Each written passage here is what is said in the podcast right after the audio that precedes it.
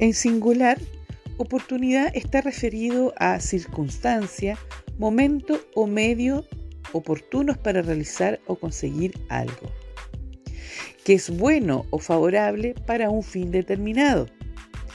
La palabra oportuno es un adjetivo que viene del latín opportunus, que se produce en una ocasión favorable, cómodo viento que conduce al puerto bien situado.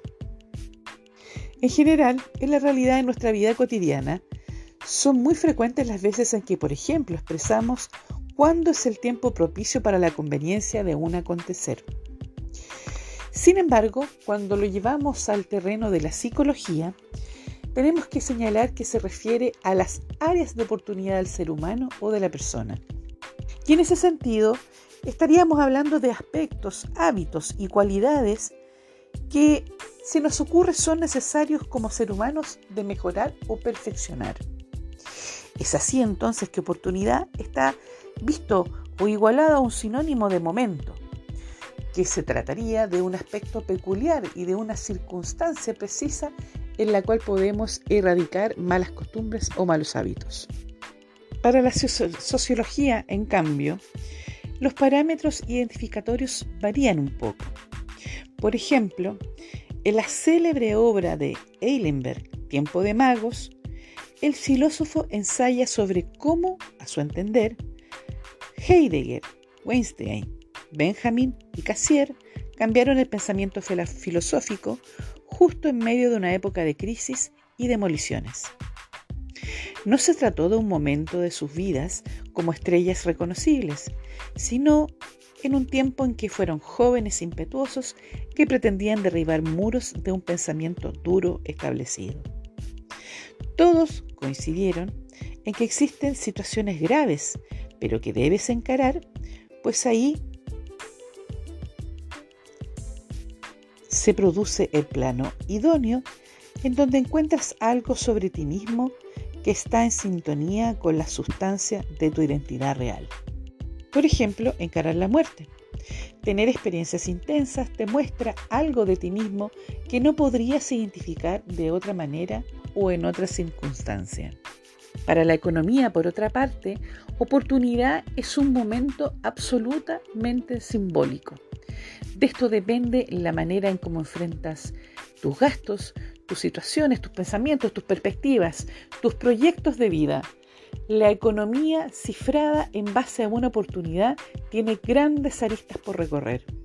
Habrá usted escuchado, por cierto, el costo de oportunidad la frontera de las posibilidades que podemos desarrollar en la medida que emprendemos por una y nos abstenemos ante otra. También hay otros aspectos destacables en materia de, de historia, quiero decir, perdón. Em, ¿Y por qué?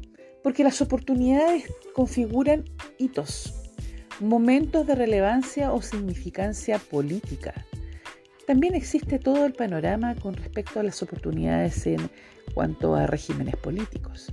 No es lo mismo tener la, oportunidad de establecer un régimen democrático en conjunto a un Estado de Derecho que ser parte de un régimen totalitario, por ejemplo. Oportunidad es un concepto que puede vaciarse en muchas dinámicas, materias y conocimientos. Para nosotros lo importante es un mix entre filosofía, psicología, antropología y un poco de la vida cotidiana, que es lo que pasa a revisar este próximo capítulo.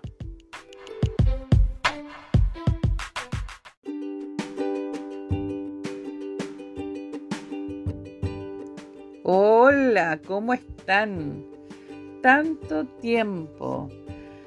Pucha, voy a, hacer una breve síntesis de, por qué fallamos, por qué fallé particularmente en este cómodo recorrido que teníamos eh, trazados, eh, como este bonito proyecto, como este bonito proyecto planteó, eh, una cantidad de episodios con un orden cronológico y que se vio afectada o interrumpida por un fenómeno que les voy a pasar a contar, que es un triste acontecimiento, pero eh, bueno, que lamentablemente impuso el trabajo de tener que reeditar algunas cosas, eh, de tener que cambiar, un pequeño cambio de planes, eh, fundamentalmente que, trajo, em, arrastró en sí mismo una alteración en, e, en, ese cronograma, en esa, en esa organización que teníamos dispuesta,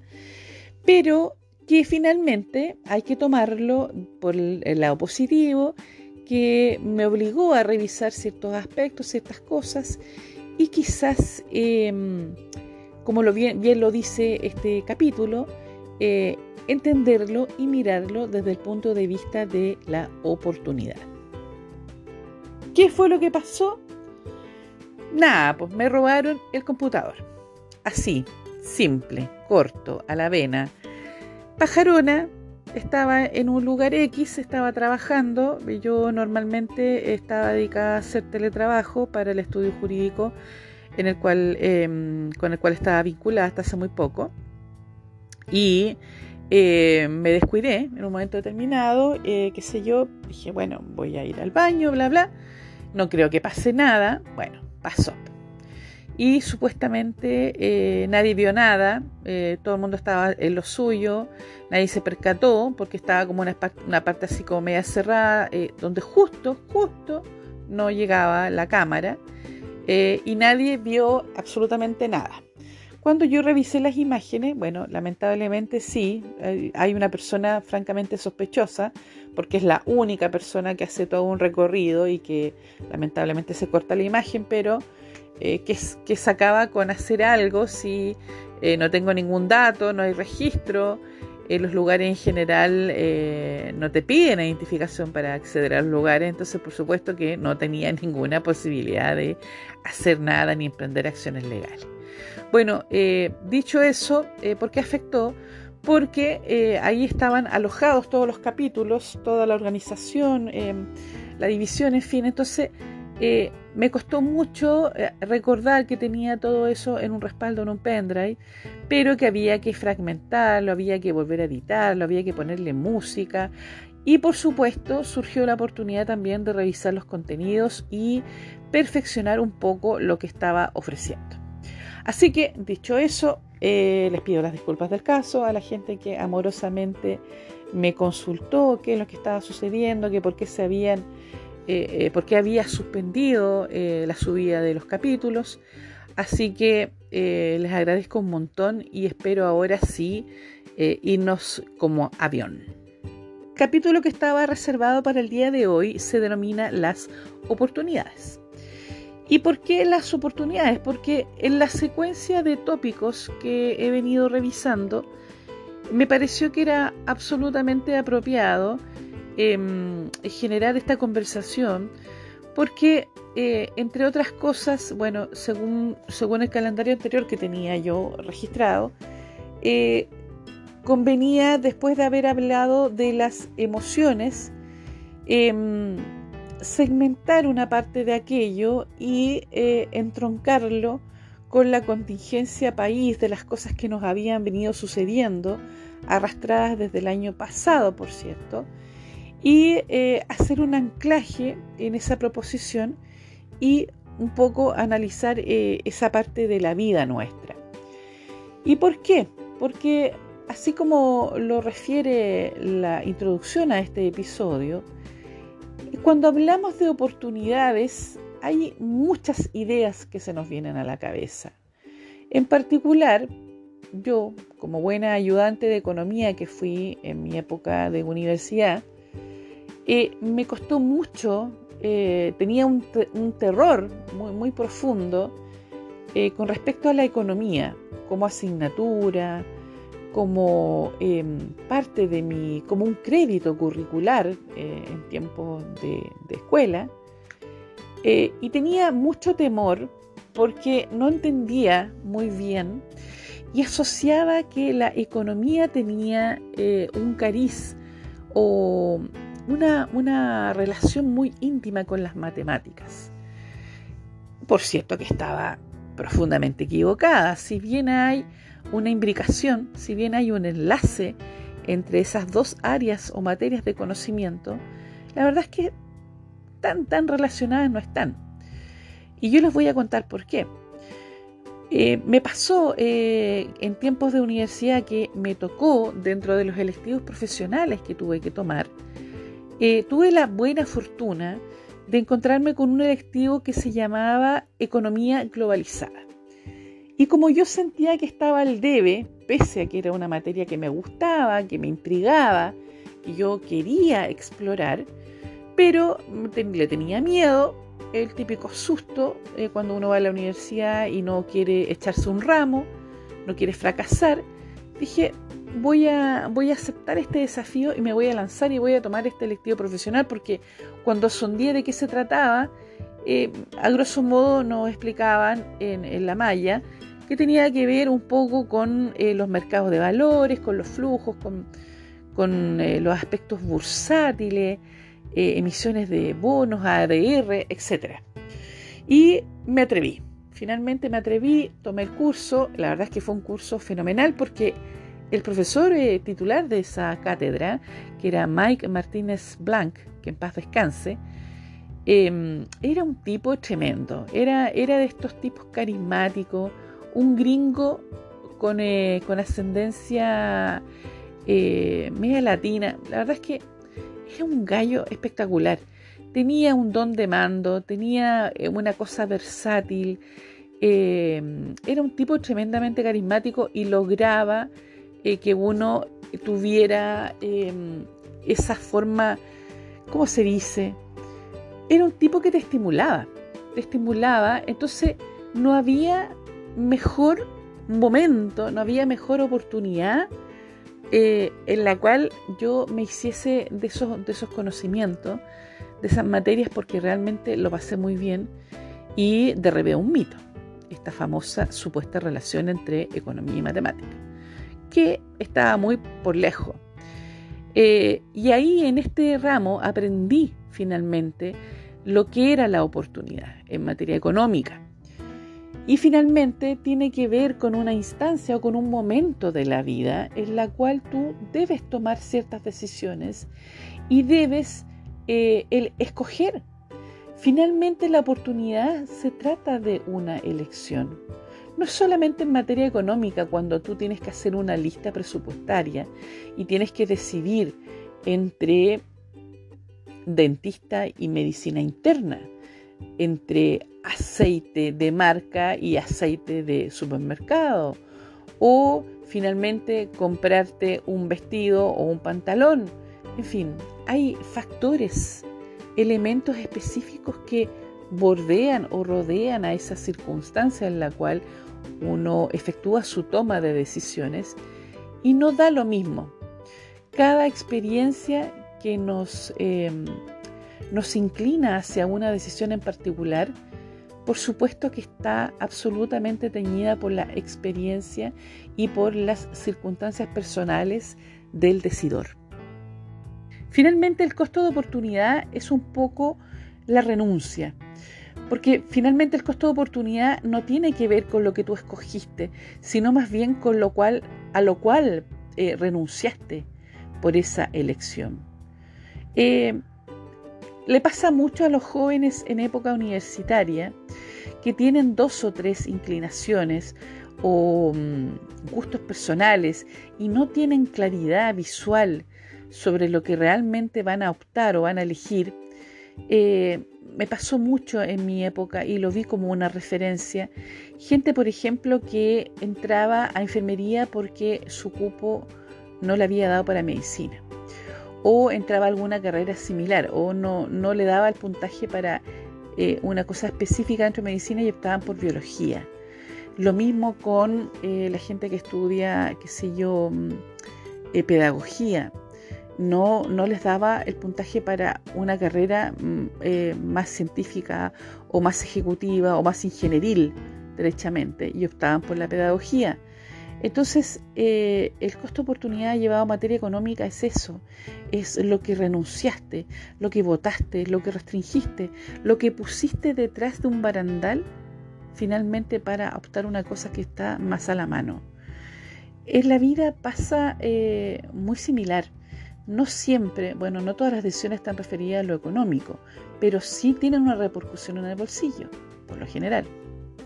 Pero como la vida es mucho más que un gráfico, una carta Gantt o derechamente un FODA, que es donde nosotros eh, eh, defendemos dentro de un proyecto las virtudes, las fortalezas, las debilidades de un proyecto que queremos presentar hacia los otros, pero la vida es mucho más y exige otra mirada.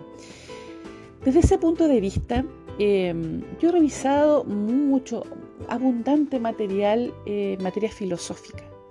No solamente en la época de la escuela, sino que a través de la vida me he ido relacionando con diferentes tópicos dentro de la filosofía.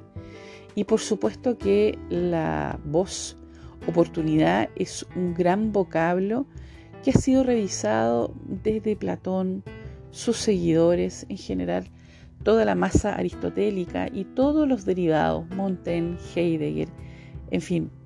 Hay una corriente súper importante de pensamientos que colocan a su arteria central em, este concepto que tiene muchas aristas por revisar. Como yo siempre les he hablado eh, desde, la materia de las oportunidades, me acuerdo mucho de una anécdota en clase de, filosofía, em, donde tuve la fortuna de, tomar mi ramo con don Fernando Ortiz, que era un excelente abogado y por supuesto un gran pensador, un gran filósofo. Eh, y se daban debates muy entretenidos a propósito de diferentes conversaciones o temas que él tenía que tocar de acuerdo a las unidades que pertenecían a esa malla. Y en una oportunidad, eh, él hace una comparación, con, eh, una, como una comparación histórica sobre un personaje y otro personaje. Entonces yo recuerdo que, un compañero que era muy habiloso y, siempre hacía eh, intervenciones muy acertadas, excepto, excepto esta, esta oportunidad, esta vez, donde hizo una comparación entre Sartre y eh, un pintor, que no me recuerdo en este minuto, eh, y, sonó tan extraño, tan, tan extraño, tan rebuscado, tan hilarante, por decirlo eh, de alguna forma, que ese momento se produce un silencio tremendo en la sala. Y el profesor se, toma, se pone la mano en el mentón como un clásico pensador filosófico con todo su cariz de armoniosidad y reflexión y se da vuelta hacia este alumno y le dice, estimado, no es oportuno su comentario, dejadlo para otro momento y se ha alargado una risotada en el curso, así pero de, un, de, un, estertor ruidoso, tan, tan, tan, em, eh, tan estruendoso, tan, tan jocoso, tan chistoso, que, que es un, para mí es un hito de la memoria porque nunca más me olvidé de cuando uno cagaba fuera del tiesto y que elegantemente era tildado de remítase a otra oportunidad. Este desaguisado, que, es una anécdota, eh, sirve para ilustrar un montón de otras circunstancias en las cuales nuestras actitudes no son oportunas. Revisemos el mismo hecho de la intención o más bien inquietud de esta persona de querer participar, digamos, del relato de la clase y trae a colación un mal ejemplo. Eh, como se dice, como se ha dicho en, mucho, eh, en muchas otras ocasiones, o, incluso se ha parodiado, esta cosa de en mi cabeza era bueno. En mi mente, en mi mente la figura y el pensamiento y toda la situación funcionaba. Claro, puede ser. Normalmente cuando uno se le ocurren cosas, y sobre todo si las personas son eh, creativas, qué sé yo. Entonces, obviamente, aparecen em, fugacidades en las cuales uno dice, esto sí funciona, esto, con esto mato. Y no, Y la verdad es que no. En la vida pasan montones de otras eh, cosas que supongo y presumo que la gente hace la misma lectura. En mi cabeza es funcional. Pero el resultado o, lo que ofrece la realidad muestra que, por supuesto, no fue una buena elección, no fue una buena oportunidad. ¿Y en qué se constata eso? Eh, yo, yo, siento que voy a hablar derechamente, como este es un programa que tiene que ver con la depresión, eh, voy a hablar derechamente de lo que pasa cuando otras personas te observan y te dicen, oye, pero ¿cómo perdiste esta oportunidad? Será tan buena oportunidad. La dejaste pasar. Fracasaste. La votaste pese a que era lo mejor que te podía suceder. Me imagino que habrán asistido en alguna parte de sus vidas a circunstancias en las cuales alguien o más de alguna persona se instala frente a ti con este diálogo y te impone esta lectura. Pero esa persona no vive dentro de tu cabeza. Esa persona no vive en tu mente ni tampoco experimenta los hechos que te van sucediendo día a día y por lo tanto no es la persona idónea para hacer esa evaluación. Porque una oportunidad para una persona enferma que padece una depresión o cualquier otro trastorno que involucra una alteración en su estado anímico, no tiene por qué decidir de la manera que decide una persona que está activa y que no padece ninguna ni sintomatología ni cercana. Entonces, pasa mucho que eh, la gente es muy buena para opinar de la vida del otro para decirle cuándo tomar decisiones, cómo tomar decisiones, incluso eh, cómo tiene que responder a esa decisión. Si eso es lo más irónico. Por supuesto que en lo legítimo y en lo, formal hay un marco de oportunidad, eso es real. Por ejemplo, cuando cronológicamente uno va enseñanza básica, enseñanza media, Después, por supuesto, la persona eh, pretende seguir estudiando. Una gran mayoría, muchas personas tampoco lo consideran. No es malo ni bueno, estoy haciendo una observación cronológica. Eh, y, pero, pero centrémonos en la gente que sí toma la opción de seguir su camino hacia un perfeccionamiento eh, superior. ya sea en una universidad, ya sea en una eh, que sea una carrera técnica, pero avanza en el proceso de su perfeccionamiento y sigue, sigue, sigue, sigue su recorrido y entre medio dice, ¿sabes qué? Me doy cuenta que en el año 1, hacia atrás, tomé una mala decisión porque me vi precipitado a escoger un área de conocimiento, en consecuencia que yo tenía más de una intención o más de alguna habilidad que me condicionaba para tomar cual esta o aquella carrera y sin embargo escogí mal eh, debido a mi juventud. Sin embargo, ahora con 25 años más pienso distinto y puedo ver objetivamente que en ese atrás me equivoqué y por lo tanto quiero cambiar mi elección. ¿Qué es lo que pasa normalmente con el resto de la gente? cuando uno asume esa radicalidad y cambia completamente de vida. En mi experiencia personal, a cierta eh, determinada edad, eh, cuando terminé la universidad, entregué mi memoria de grado, me calificaron, me entregaron mi nota de clínica, etcétera, etcétera. Pasaron algunos años y dije, no más. El derecho se acabó para mí ya no tengo nada que ver con este mundo, no me interesa, me voy, goodbye, adiós, my friend, chao. Y eso fue lo que hice.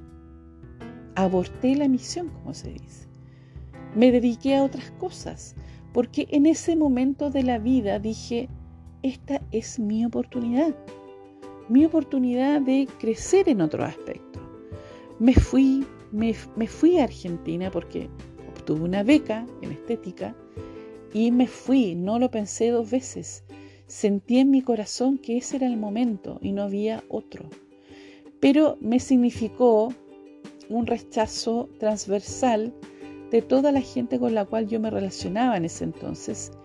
Y eh, me abandonaron, me cortaron las alas.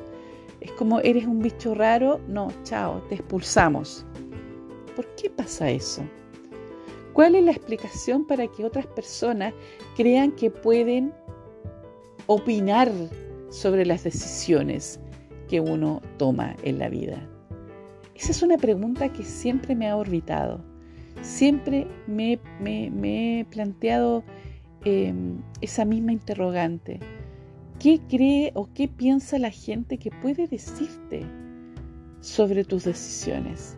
Yo partí nomás, partí. Después volví, una mano por delante, la otra por atrás, pero inmensamente dichosa, contenta de haber hecho lo que yo sentía que tenía que haber hecho en un momento determinado de mi vida. Y no tenía ningún conflicto ni arrepentimiento. Y en esa misma línea avancé, avancé, avancé, avancé. Me dediqué a los negocios, tuve un éxito bastante, bastante exitoso, eh, famosillo incluso.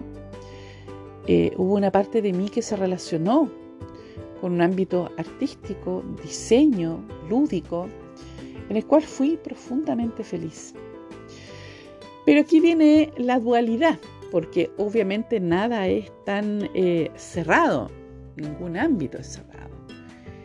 Em, ¿Y por qué? ¿Por qué lo digo? Porque eh, yo hago esta comparación que es bastante caprichosa y, no tiene nada que ver con, lo que realmente puede llegar a ser, pero le pasó a muchos filósofos. Por ejemplo, le pasó a Walter Benjamin, que podía ser un gallo tremendamente acertado, visionario, que tenía unas convicciones clarísimas, pero era un pésimo administrador de sus recursos. Eh, y no solamente él, le pasó a otros, otros filósofos que, que murieron en la indefensión máxima, eh, con vidas tremendamente paupérrimas en lo económico, pero eran eh, tipos muy lúcidos, muy brillantes.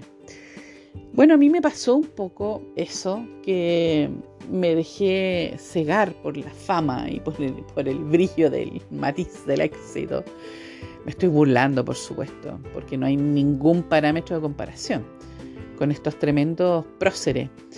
Pero a mí me pasó que eh, me dediqué a la divinidad de lo artístico, a fluir en lo que era creación, que es lo que yo pensaba que estaba haciendo de forma correcta.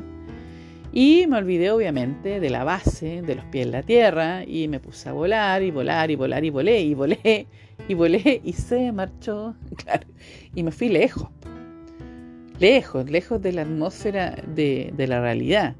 Y cuando uno quita los pies de la realidad, eso también tiene una consecuencia, sobre todo a nivel financiero, y em, trae, trae coletazos, y yo no fui la excepción. Me trajo duros coletazos y por supuesto que el negocio a nivel económico fracasó.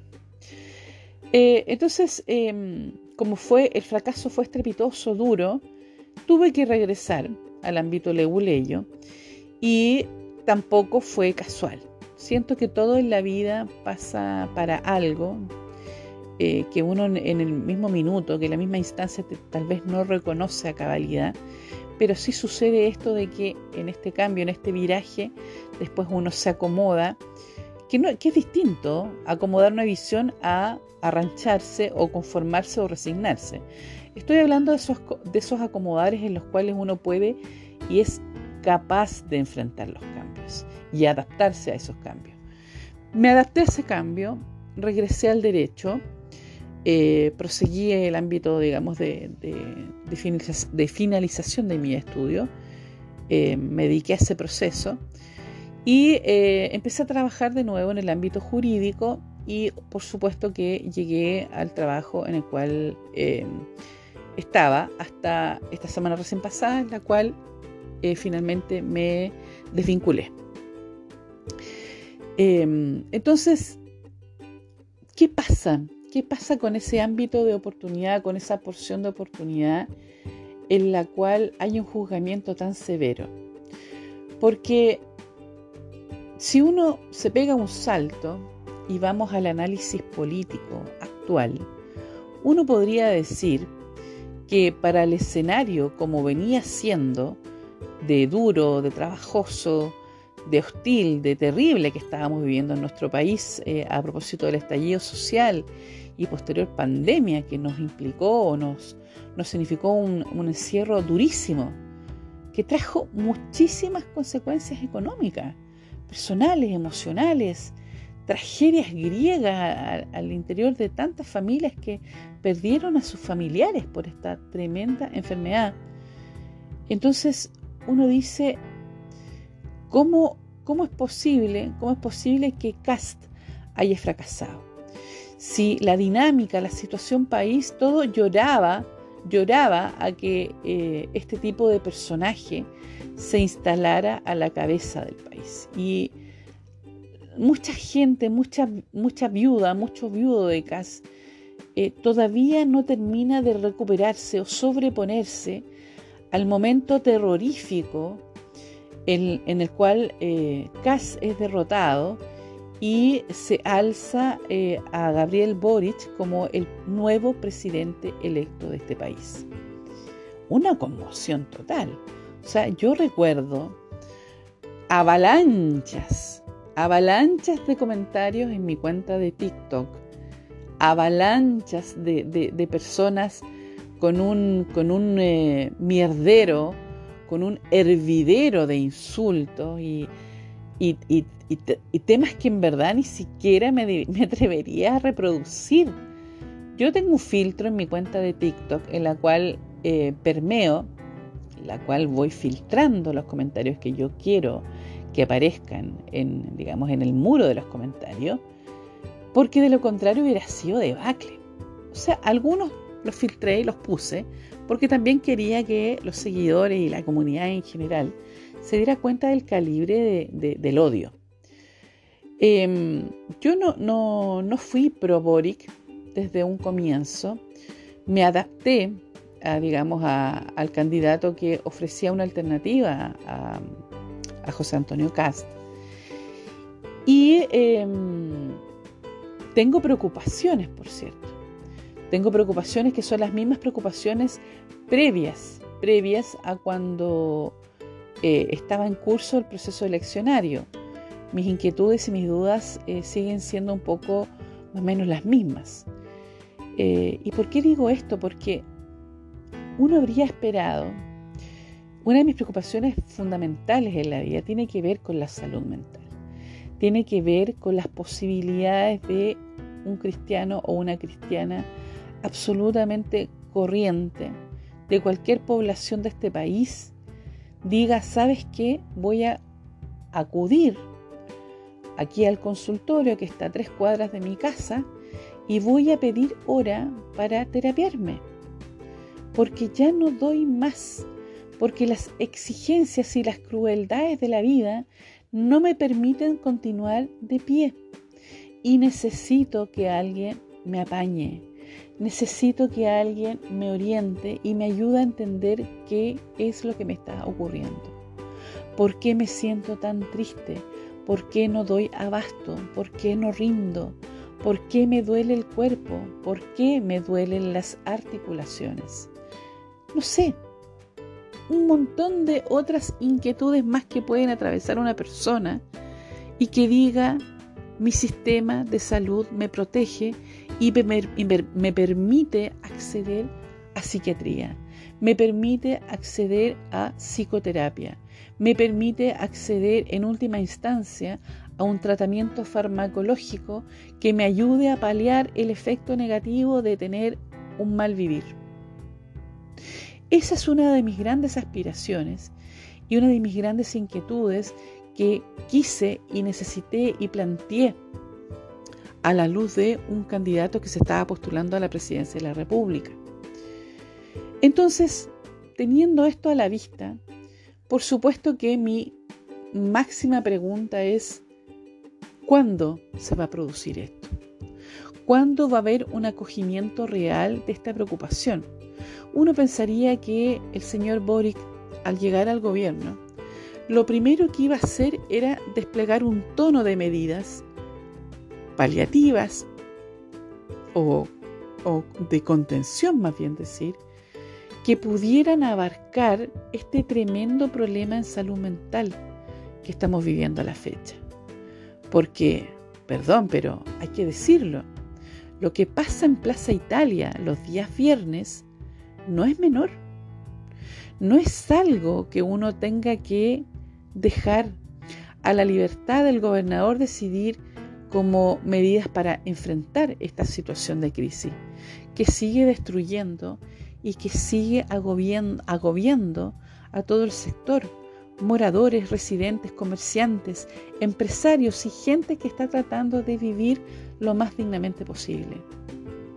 Uno pensaría que dentro de las medidas no solamente estaría la represión, como ha ocurrido en las últimas semanas, sino un reforzamiento del obrar de las policías para eh, actuar con cautela, con lograr erradicar estos focos de violencia que se producen en este, en este lugar tan paradigmático de Santiago. Entonces uno dice, ¿cuándo va a ser la oportunidad? ¿Cuál es la oportunidad propicia para erradicar este problema que causa una herida tan profunda a tanta gente? En el centro de Santiago vive muchísima gente es un lugar que está absolutamente sobrepasado por la migración. Eso también hay que decirlo. Hay mucha gente, hay, hay, lugares que están atiborrados, hay cités que están repletos, que en una pieza viven tres a cuatro familias. Hasta hace poco, yo no sé si ustedes lo vieron en, en la entrega de noticias, pero se hablaba de pese al estado de excepción instalado en la zona norte, habían ingresado alrededor de 6.000 personas en forma irregular, aún con todas las medidas puestas por un estado de excepción extendido por lo demás. Entonces, ¿qué, ¿qué me dicen? ¿Cuál es el momento propicio? ¿De qué oportunidades me están hablando cuando toda la cartera de promesas y supuestos, supuestos acometimientos que iba a realizar este gobierno, apenas estuviese instalado en la moneda, se iban a producir. Y sin embargo, a la fecha, no ha pasado absolutamente nada. Es preocupante. Yo no he perdido la esperanza ni tampoco he tirado la toalla, pero por supuesto que me preocupa porque sigo viendo cómo la salud se degenera, como la salud se deteriora, como siguen apareciendo estos focos reactivos de gente que no puedes, con la cual no puedes conversar, con la cual no puedes interactuar porque no están de acuerdo con nada, no, no quieren atenerse a nada, son completamente irreflexivos, violentos, agresivos, no se puede hacer nada con respecto a ellos. Entonces uno dice, ¿hasta cuándo? Ellos pueden hacer, hacer, hacer, deshacer y el resto ¿qué es lo que hace? ¿Cuándo son las oportunidades para la persona que paga sus contribuciones, que paga sus impuestos, que va a trabajar, que hace su vida lo más normal posible dentro de este mal llamado concepto de normalidad? Porque ¿de qué me están hablando? No podemos hablar de normalidad. Tenemos un grave problema todavía, aún, todavía estamos en pandemia, todavía estamos con plan paso a paso, pese a que algunas personas se traten de zafar y hagan lo que quieran y les importe cero el prójimo, pero la realidad es que todavía estamos muy enfrascados en esta dinámica de restricciones, de privaciones, de limitaciones, que se ve exacerbada por estos focos de violencia. ¿Cuándo es la oportunidad? ¿Cuándo se van a considerar mis derechos? ¿Cuándo va a ser el momento en que yo diga, por fin alguien está acogiendo mi requerimiento? Ese es un temazo. A través de la historia hay, diferentes momentos que marcan reveladoramente eh, hitos. Y el otro día conversaba con, con Seba, con un compañero de, de actividades que tenemos a través de nuestra página en Instagram, que si quieren seguirlas, ya se las dejo desde ya recomendado, que es HTD Columnas, que es donde tenemos nuestra, eh, em, nuestra actividad y nuestra, nuestra inquietud política, sociopolítica, cívico-política, organizacional, ciudadana, política, como ustedes quieran llamarlo, pero eh, conversábamos el otro día y decíamos, pucha, pucha que cíclica la vida. Y en ese sentido, cuando la historia habla de momentos determinantes, uno diría, ¿por qué, por qué pasamos de esta, de esta circunstancia a la otra? y no tenemos, no tenemos la capacidad para reforzar ese recuerdo dentro de la memoria y eh, tenerlo a la vista cuando es pertinente. ¿Por qué digo esto? Porque la vida nada es casualidad. Uno siempre tiene que ser lo suficientemente valiente y hasta, un poco estoico en reconocer que casi eh, una mayoría de actos acontecen porque nosotros somos los que tomamos las decisiones. Cuando digo nosotros, estoy hablando nosotros, un grupo de personas, coaliciones, movimientos, en fin, sociedades somos finalmente los que interactuamos para que esas decisiones se produzcan. La decisión más eh, apoteósica o más importante o más relevante es la decisión de un plebiscito. Entonces, por supuesto que eh, en este aspecto, no voy a decir refundacional, porque por Dios que la gente se vuelve eh, histérica cuando uno habla de refundación, pero sí, pero sí eh, yo, yo comprendo cuando se habla de refundación porque tiene que ver con la, con la actitud que uno le quiere imprimir a cierto acto simbólico de depurar lo malo que estaba antes y colocar una nueva piedra y por lo tanto volver o permitirnos que otra cosa nazca en ese lugar que ha sido depurado, que ha sido limpiado. Eh, y en ese sentido yo apelo a la refundación. Pero eh, cuando la constituyente, cuando la convención constitucional eh, se dedica a establecer una cantidad de elementos para poder eh, aprobar o no las iniciativas de normas que supuestamente van a terminar en la redacción de este texto normativo, entonces mucha gente sale eh, a la pelea de, con muy malas intenciones a establecer códigos bélicos, instancias en las cuales lo único que se pondera y lo único que se privilegia es esta cosa ruin de anteponer mis propios deseos y mis propias peculiaridades frente a un proceso decisional que es tremendamente simbólico. Esto no es casual. Esto no se articuló de la noche a la mañana. Hubo todo un proceso detrás que avaló esta proposición de sacar adelante un nuevo texto constitucional y por lo tal y por lo y por lo tanto la oportunidad no da igual. Este momento histórico que estamos viviendo y que mucha gente se ha dado en la intención de pervertir o de restringir a, un señalamiento de, la incorrección de lo que se está haciendo. Eh, ustedes tienen que tenerlo absolutamente claro, porque ustedes son, ustedes, las personas que están oyendo, son personas con sentido común, con autocrítica y con capacidad de mente para poder buscar la verdad de los asuntos. Eso es lo más relevante. Ni siquiera, ni siquiera una depresión, ni siquiera una alteración del ánimo, ni siquiera un bajón puede impedir en que usted razone y usted abra su pensamiento crítico y diga, esto es incorrecto.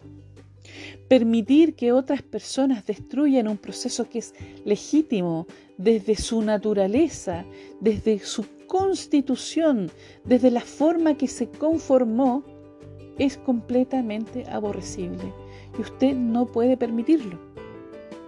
Por supuesto, por supuesto que hay muchas cosas que corregir, hay muchas cosas en las cuales debatir. Y para eso es tan fácil como ir a www.convención.cl. Ahí usted va a ver el desglose de todas las tablas, de todos los contenidos que han sido vertidos en las actas de las em, labores que desarrolla la convención y usted puede leer por ojo propio sin que nadie le cuente qué es lo que están haciendo los constituyentes, que por supuesto no están de brazos cruzados, como mucha gente ha dicho, ni tampoco pensando cambiar ni la bandera, ni el himno, ni menos quedarse con los fondos de la AFP. Dicho eso, es súper importante em, entender que la vida en sí mismo es una oportunidad. Cada persona, cada uno de nosotros decide a qué le asigna esa oportunidad. La asigna a la decisión de irse de Chile porque el régimen político actual no le apetece o no le desafina su tendencia política y lo prometió durante la época de campaña, entonces váyase. No sea más piedra de tope. Déjese de joder la pita y váyase. Y concientícese de que es una gran oportunidad para usted irse de un país al cual no le tiene aprecio. Deje de jorobar y deje de molestar de una vez por todas y mándese a cambiar. Le aseguro que va a ser una espectacular oportunidad para usted.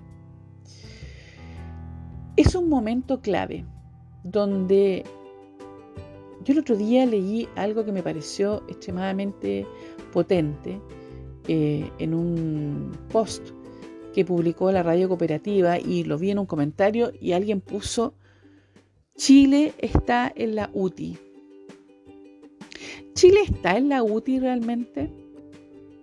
Uno a veces se deja contaminar porque eh, en general las personas somos, en este momento de la vida, somos muy permeables, somos muy reactivas a la mala onda por esta cosa de la salud mental que está agravada y que estamos francamente en un deterioro tremendo. Pero cuando yo vi este comentario, evidentemente me impactó y de buenas a primera no lo pensé, solo lo reposteé. Em, pero después con los días sí me, formulé la pregunta y dije, ¿estamos en la UTI? Chile, mi país querido, está realmente eh, en condiciones tan graves como para decir que estamos casi terminales o con cuidados tremendamente extremos. Yo le pondría paños fríos ahora, ahora que lo vi en perspectiva, que lo analicé, que lo revisé. Y em, apostaría por una cosa más, más saludable, que es decir, hay preocupación, eh, es el momento, es el tiempo, es la oportunidad para poder reflexionar seriamente y responsablemente sobre lo que está ocurriendo a nivel país, pero no necesariamente darle una connotación tan negativa. Porque si bien es cierto, el gobierno eh, lleva prácticamente un mes de instalado, falta mucho por hacer, falta mucho por ver, como diría un gran amigo, falta mucho carrete por desarrollar. Así que démosle la chance, centrémonos en todas las oportunidades y veámoslo de forma benigna que están por venir y pensemos en que las promesas se van a traducir en cambios efectivos pero estos cambios efectivos necesitan de tiempo y de maduración. Queridos, muchas gracias por oírme, eh, muchas gracias por esperar, por tener paciencia. Eh, vamos a ir con otros temas, eh, vienen invitados sorpresa, así que muchas gracias por escuchar porque este podcast está hecho para ustedes. Buen día, buen fin de semana y excelente, excelente semana para todos ustedes. Bye bye.